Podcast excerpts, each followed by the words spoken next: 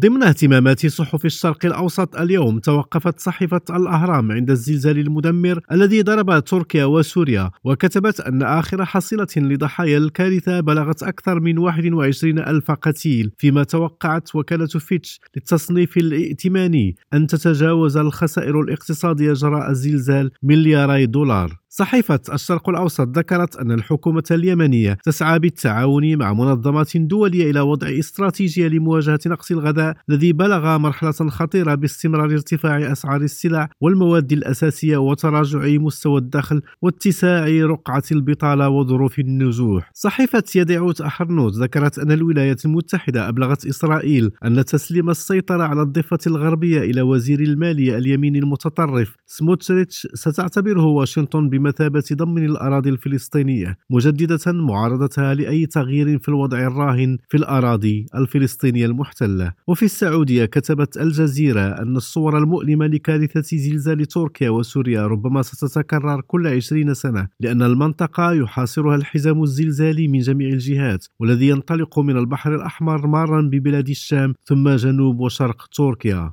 عبد الرزاق طريبق من تل أبيب لريم راديو.